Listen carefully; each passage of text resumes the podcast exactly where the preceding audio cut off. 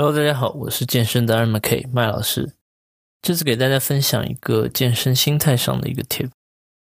就是不要一直拿自己跟别人做比较，或者说做参照物，